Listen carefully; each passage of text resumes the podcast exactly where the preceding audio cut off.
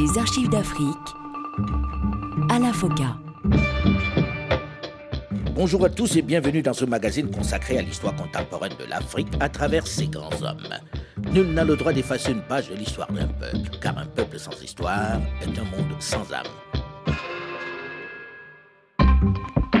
que aqui exprimiram com muita força o desejo de paz, que chegamos a entendimento político.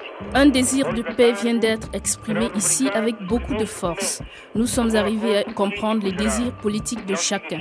Cet après-midi, les premiers documents sur l'accord de politique générale seront signés. Cela ne signifie pas la fin immédiate de la guerre. Les négociations vont néanmoins continuer jusqu'à la fin des hostilités.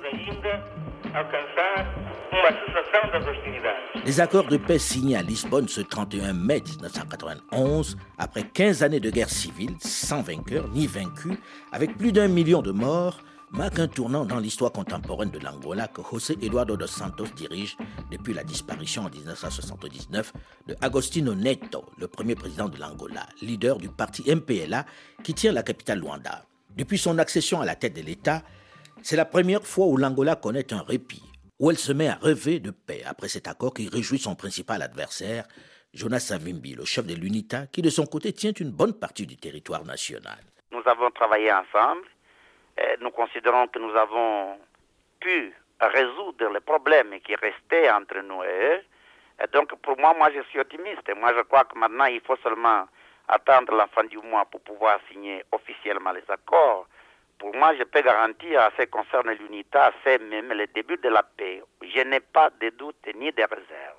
Ce qui est dit dans le protocole qui a été paraphé, c'est la formation d'une armée nationale où l'UNITA va participer avec 50% et l'Impéria 50%, parce que c'était l'intégration, nous n'aurions pas accepté. L'armée qui n'a pas été battue ne peut pas accepter d'être intégrée. Donc les, soldats et du Impéria et de l'UNITA seront concentrés à des endroits précis et contrôlés par les forces des Nations Unies. Alors, parce que nous ne voulons pas qu'ils soient libres avec leurs armes et en train de s'éparpiller partout, parce qu'ils pourraient mettre en danger l'accord. Donc, c'est l'ONU qui va contrôler et l'armement de ces soldats et les soldats dans leurs endroits de concentration. Celestine mwasi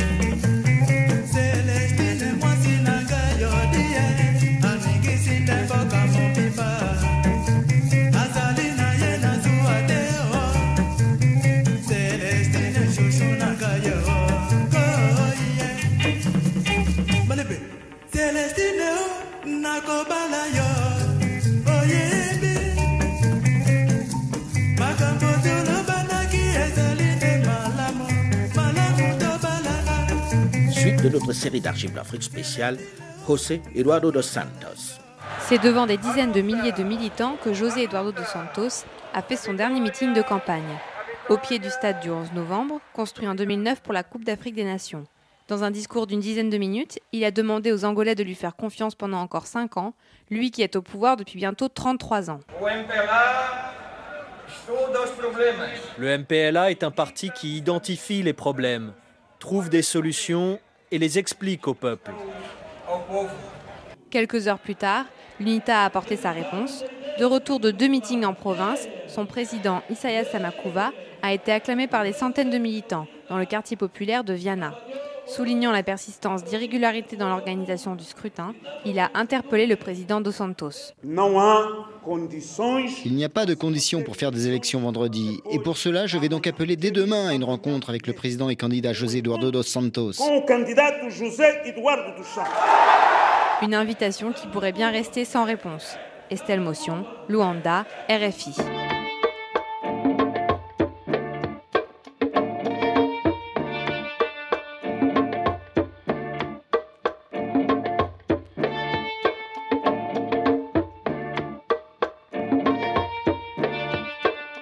Compte rentrer à Luanda la première semaine du mois de juillet. Je vais être très bien reçu. Il y a eu une propagande, l'intoxication du MPLA pendant 15 ans, mais les Angolais savent qui a combattu les Cubains. L'MPLA peut sortir cette histoire de l'Afrique du Sud, mais il y a là deux contradictions. D'abord, les Sud-Africains, quand ils ont pénétré en Angola, ils n'ont pas pénétré plus de 200 km à l'intérieur à partir de la frontière de la Namibie. Donc, la situation de l'Afrique du Sud en guerre contre l'UNITA et contre l'MPLA n'a pas affecté la population de l'Angola. Mais la présence des Cubains, 60 000 Cubains, a affecté toute la vie de tous les Africains. Tous les Angolais ont été affectés. Vous savez que ces 60 000 Cubains étaient des célibataires. Ils ont laissé des enfants derrière. Il n'y a pas eu une seule fille angolaise qui est partie à Cuba avec les Cubains. Donc, ils se comportaient comme des dominateurs. Les gens savent qui a combattu les Cubains, y compris les gens de Luanda. Donc, je, m'attends à un accueil chaleureux.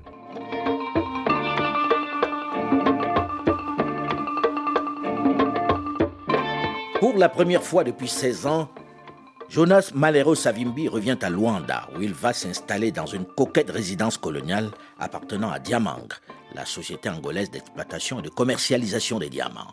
C'est de là qu'il entame sa campagne pour les présidentielles et les législatives qui s'annoncent. Elles sont prévues pour la fin du mois de septembre 1992. Je crois que les choses se passent très bien parce que euh, même euh, dans un processus tellement compliqué comme le nôtre, euh, il ne manquera pas ici et là quelques frictions. Mais à Ouambou, il y a une coopération au niveau du commandement de FAPRA et du commandement de l'UNITA de Pala. S'il y a un moindre problème, les deux commandements ensemble, ils ont la même vision et ils essayent de résoudre ces problèmes très rapidement. Le chemin de fer Bengala, apparemment, il va commencer à fonctionner, à ce qu'on dit, il va commencer à fonctionner dans pas longtemps, au-delà de Wambo déjà. Est-ce que vous ne, dans ce moment de campagne électorale, vous ne perdez pas là un atout D'abord, euh, ce que fait le gouvernement maintenant, ils essayent de faire de la propagande parce que je connais très bien le chemin de fer de Benguela. Pour euh, réparer le chemin de fer de Benguela et pour pouvoir euh, assurer le fonctionnement de ce chemin de fer, ça prendra beaucoup de temps. Parce que le chemin de fer de Benguela ne vit pas du commerce interne, vit plutôt de, de l'exploitation du cuivre, du Zaïre et de la Zambie. Pour ça, il faut des structures très solides et du chemin de fer de Benguela et de locomotives, ce que le gouvernement ne peut pas faire. Et moi, je suis sûr, au-delà des aspects de propagande, le chemin de fer de Benguela pourra seulement fonctionner d'ici deux ans ou trois ans, pas avant. Jonas Savimbi rêve déjà d'accéder à la tête de l'État angolais. Il a 58 ans. Son credo, le libéralisme axé sur le développement des petites et moyennes entreprises, tout en maintenant sous le contrôle de l'État des zones stratégiques. Pourtant, les résultats ne sont pas du tout ceux qu'il attend. Le président Eduardo dos Santos est élu président avec 49,57% des suffrages contre 40 pour Jonas Savimbi. Et à l'Assemblée nationale aussi, le MPLA, le Mouvement populaire pour la libération de l'Angola, obtient 129 sièges contre 70 sièges pour l'UNITA. Lors de l'élection présidentielle organisée la même année, Eduardo dos Santos sort en tête du scrutin face à Jonas Savimbi, chef de l'UNITA, mais n'obtient pas la majorité absolue exigée au premier tour. Les élections du 29 et 30 septembre 1992 peuvent être considérées comme ayant été menées de manière libre et juste. Jonas Savimbi conteste les résultats de ces élections. Il dénonce des fraudes massives, des urnes bourrées. C'est à nouveau l'impasse. Mais à Luanda, on minimise dans un premier temps cette attitude du président de l'UNITA en attendant qu'il se décide à rejoindre le Parlement et à négocier quelques postes ministériels. Johnny Eduardo Pinocq, un des membres influents du MPLA, élu député. Tout en attendant M. Savimbi, nous allons de l'avant. On va réunir l'Assemblée, on va former le gouvernement avec euh, des légères colorations euh, multipartites, c'est-à-dire ce n'est pas vraiment dans le sens profond de ce qu'on appelle ailleurs l'unité ou l'union nationale, mais le gouvernement sera le gouvernement du MPLA, vainqueur des élections, euh, coloré de quelques tendances. Et de toutes les façons, le, plus grand bénéfice de tout le monde a été que désormais, le problème n'est plus un problème du MPLA et de l'UNITA. C'est un problème de tous les partis qui ont représentation au Parlement avec l'UNITA. L'UNITA reviendra, je le répète, à, la raison, où elle sera, proclamée euh, hors la loi par rebelle. Notre Parlement aura un exercice annuel de huit mois. Alors s'ils ne viennent pas aujourd'hui, ils viennent demain, ils viennent en mars, ils viennent en avril, ils viennent en juin. Quand ils voudront venir, leur place est là, qui va le prendre? Ce n'est pas nous qui le leur avons donné, c'est le peuple. L'UNITA vient en deuxième position dans, les élections. C'est normalement qu'il pourrait bénéficier de, postes ministériels. Mais encore faudra-t-il qui, en manifeste l'intention, nous n'allons pas les supplier. L'UNITA ne viendra pas. Et même si au sein du MPLA, le parti du président José Eduardo dos Santos, on envisage l'organisation d'un second tour de la présidentielle avec des probables négociations, au sein de l'UNITA, la cause est entendue.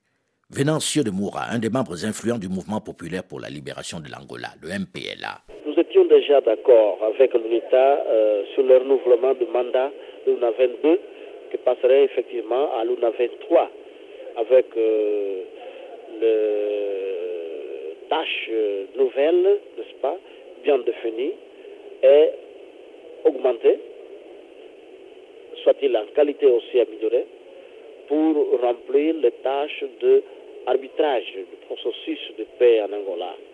Pour la conclusion de clauses sont encore euh, euh, en exécution, notamment la question de formation euh, de l'armée nationale unique, la supervision, euh, vérification du retrait de ceux qui sont excédentaires, ces forces sont excédentaires, et désarmement, désarmement à cantonnement et le passage à disponibilité des forces d'unité excédentaires aussi. D'autre part, une autre tâche dans laquelle euh, l'ONU, par le biais de ces hommes et de l'UNA 23, pourrait se pencher, c'est la question de supervision de deuxième tour des élections présidentielles. Voilà comme nous voyons, entre d'autres tâches, dans quel secteur euh, l'ONU pourrait être euh, impliquée.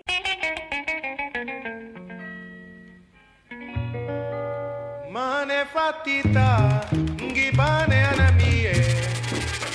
Mane fatita ngibane anamie. Emengitwena kaswasani beka wa mingo. Emengitena kaswasani beka wa mingo. Emengibanzana mie Emengibanzana Qui a commencé la guerre? Qui a ramené les Cubains. Qui a amené la dictature communiste en Angola? Et alors, c'est qui le dictateur? C'est Eduardo dos Santos. Persuadé qu'il est le vainqueur de ce scrutin et que le vote a été entaché d'irrégularité, Jonas Savimbi préfère retourner dans le maquis. C'est à nouveau la guerre civile, le cycle de la violence qui reprend. Jonas Savimbi refuse de reconnaître sa défaite et reprend les armes, faisant basculer l'Angola dans une nouvelle guerre civile qui fait 30 000 morts selon les ONG. En dépit de la reprise du conflit, José Eduardo dos Santos accepte de permettre aux députés de l'UNITA de siéger au Parlement sans être inquiétés. Les affrontements entre les troupes de l'UNITA et les forces gouvernementales se multiplient. Les accords signés à Lisbonne volent ainsi en éclats. Paolo Gatto, membre influent de l'UNITA de Jonas Savimbi. Je, ne pense pas que la situation était mûre à l'époque pour un accord, si vous voulez, de ce conflit régional Angola. On a eu en quelque sorte une solution imposée, une solution qui a été précipitée par, plutôt par le souci d'accommodation des intérêts occidentaux que par un souci de d'une paix et d'une réconciliation nationale véritable en Angola. Donc je pense que il y a eu une certaine... Euh, après la chute du mur de Berlin, il y a eu ce que j'appelle, si vous voulez, si vous me permettez l'expression, une businessisation de la politique.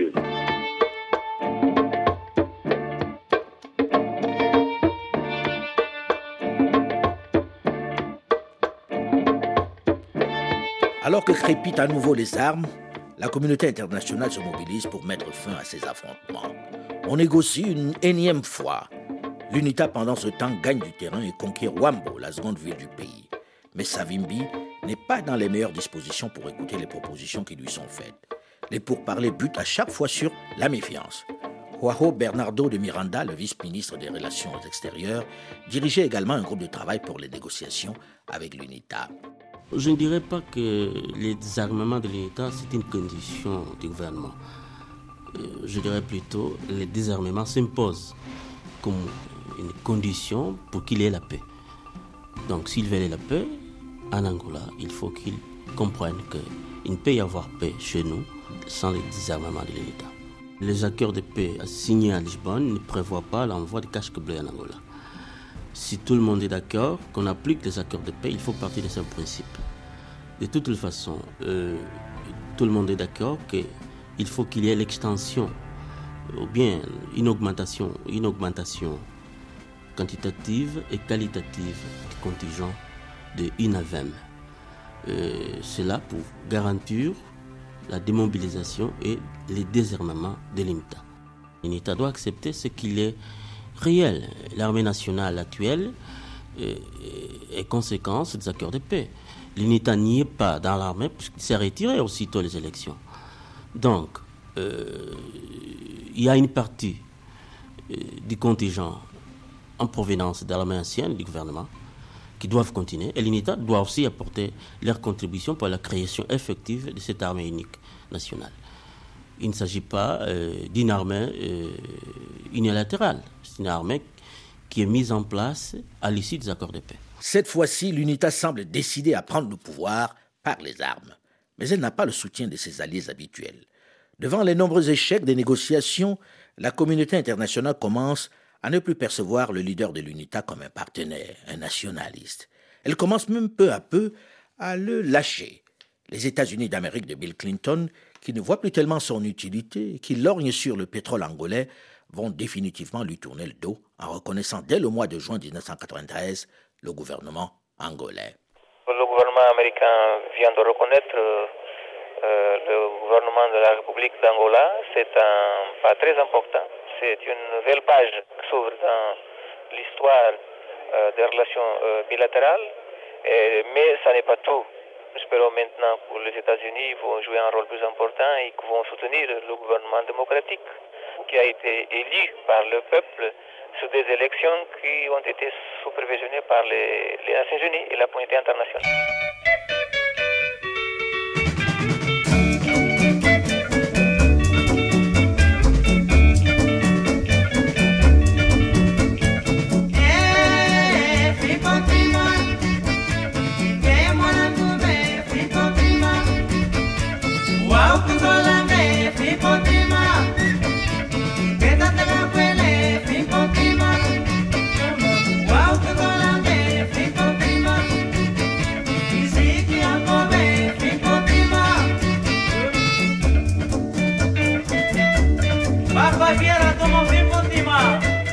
Reconnaissance de l'Angola par les États-Unis va-t-elle enfin changer la donne dans le pays qui est déchiré par la guerre José Eduardo dos Santos va-t-il enfin parvenir à prendre définitivement le dessus sur son ennemi, son adversaire Jonas Savimbi On en parle dans une dizaine de minutes dans la suite de cette série d'archives d'Afrique spéciale José Eduardo dos Santos.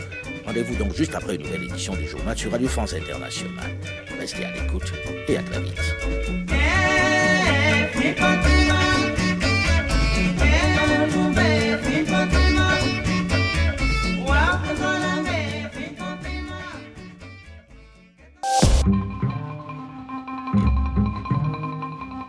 Les archives d'Afrique à la FOCA. Bonjour et bienvenue à tous ceux qui nous rejoignent seulement maintenant dans la seconde partie de ce magazine consacré à l'histoire contemporaine de l'Afrique à travers ses grands hommes. Nul n'a le droit d'effacer une page de l'histoire d'un peuple, car un peuple sans histoire est un monde sans âme. Le gouvernement américain vient de reconnaître euh, le gouvernement de la République d'Angola. C'est un pas très important. C'est une nouvelle page qui s'ouvre dans l'histoire euh, des relations euh, bilatérales, mais ça n'est pas tout. Espérons maintenant que les États-Unis vont jouer un rôle plus important et qu'ils vont soutenir le gouvernement démocratique qui a été élu par le peuple sur des élections qui ont été supervisionnées par les, les Nations Unies et la communauté internationale. Cette déclaration, a priori anodine, celle de la reconnaissance par Washington du parti au pouvoir en Angola, revêt une importance capitale. Puisque après tant d'années de guerre, où son principal adversaire Jonas Savimbi a été armé par les États-Unis d'Amérique pour empêcher qu'il dirige le pays, il marque un tournant décisif dans le conflit qui ensanglante l'Angola.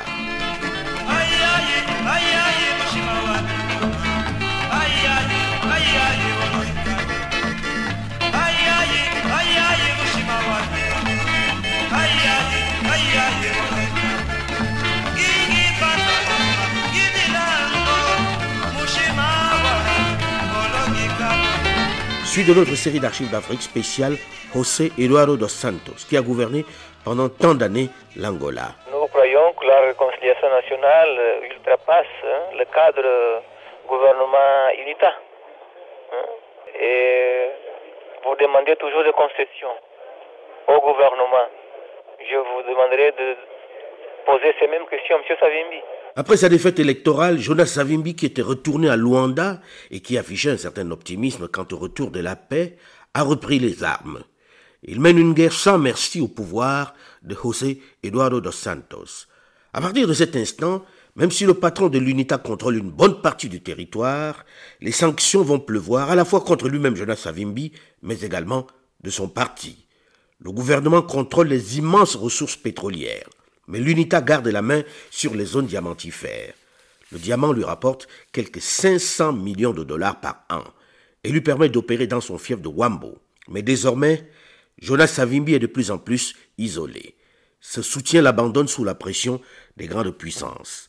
Jonas Savimbi. La priorité doit se poser sur la question du cessez-le-feu et de la paix.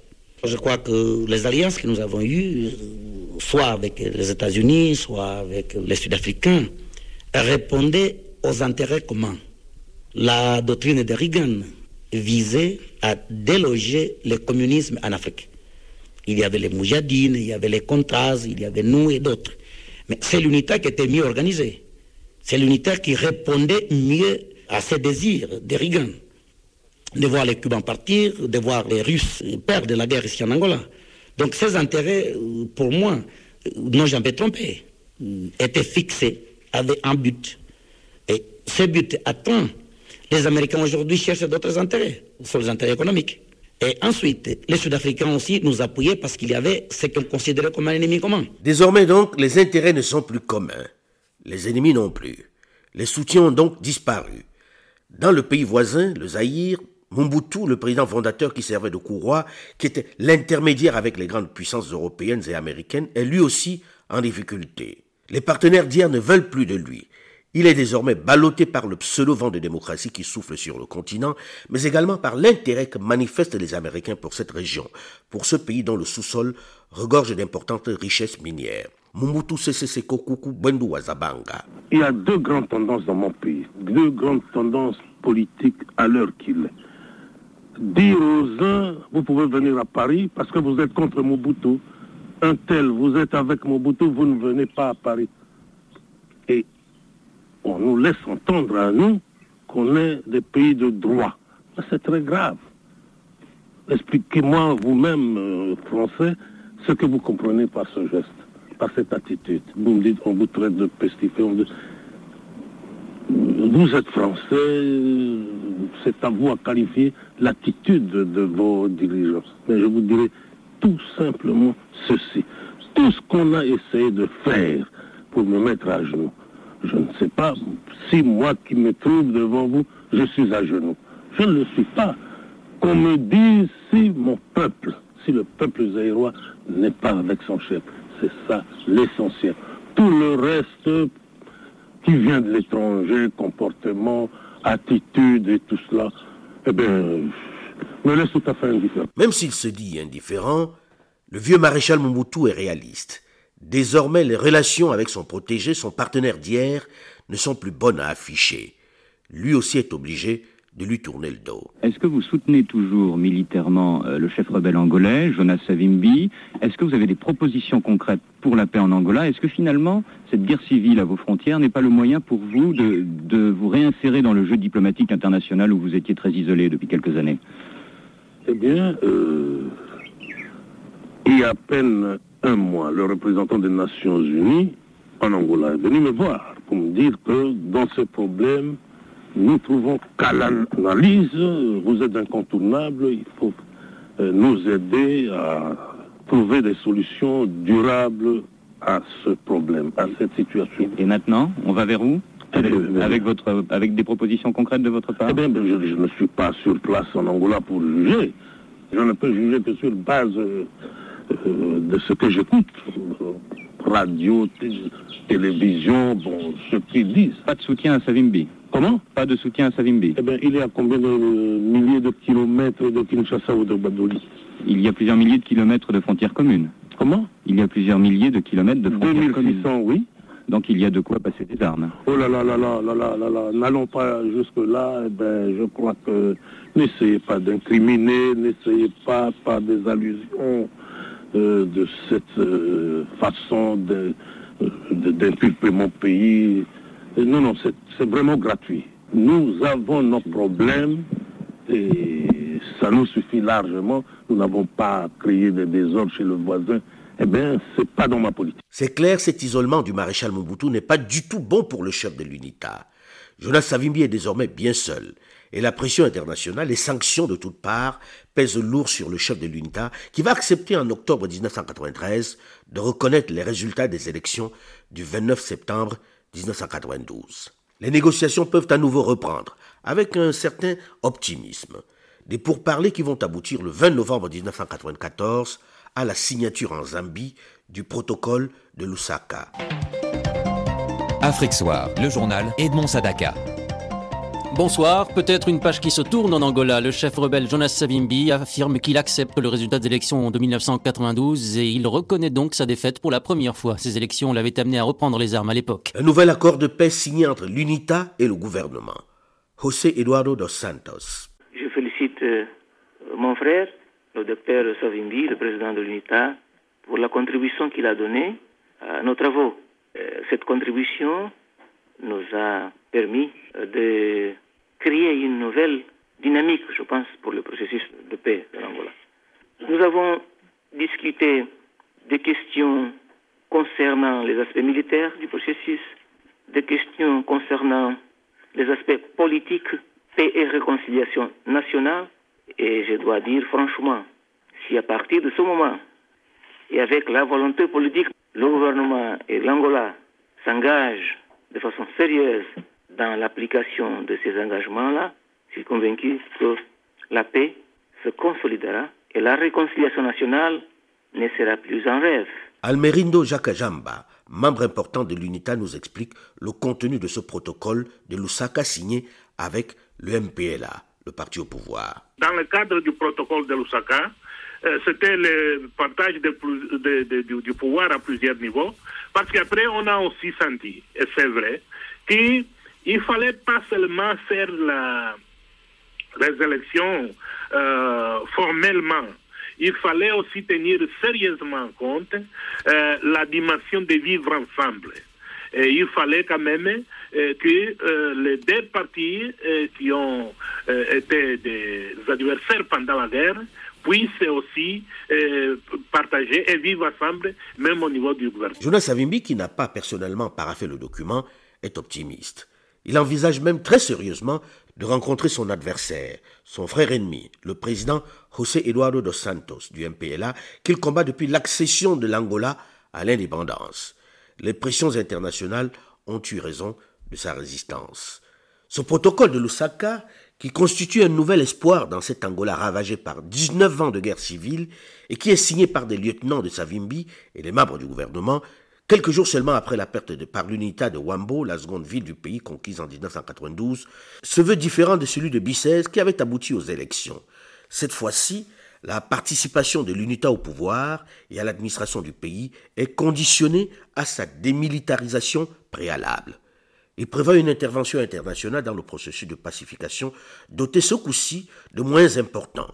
7000 hommes, un mandat plus large et une direction plus claire. Ce protocole de Lusaka comporte un très fort renforcement de l'ONU par rapport à celui de Bicès.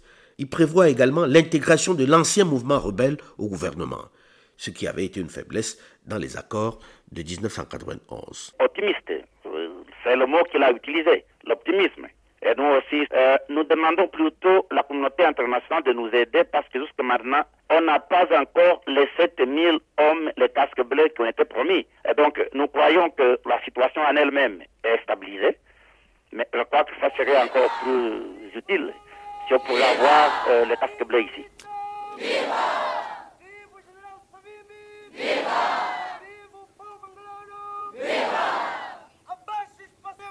Je peux vous assurer qu'aujourd'hui l'atmosphère est propice à ce que nous puissions trouver définitivement le chemin de la paix.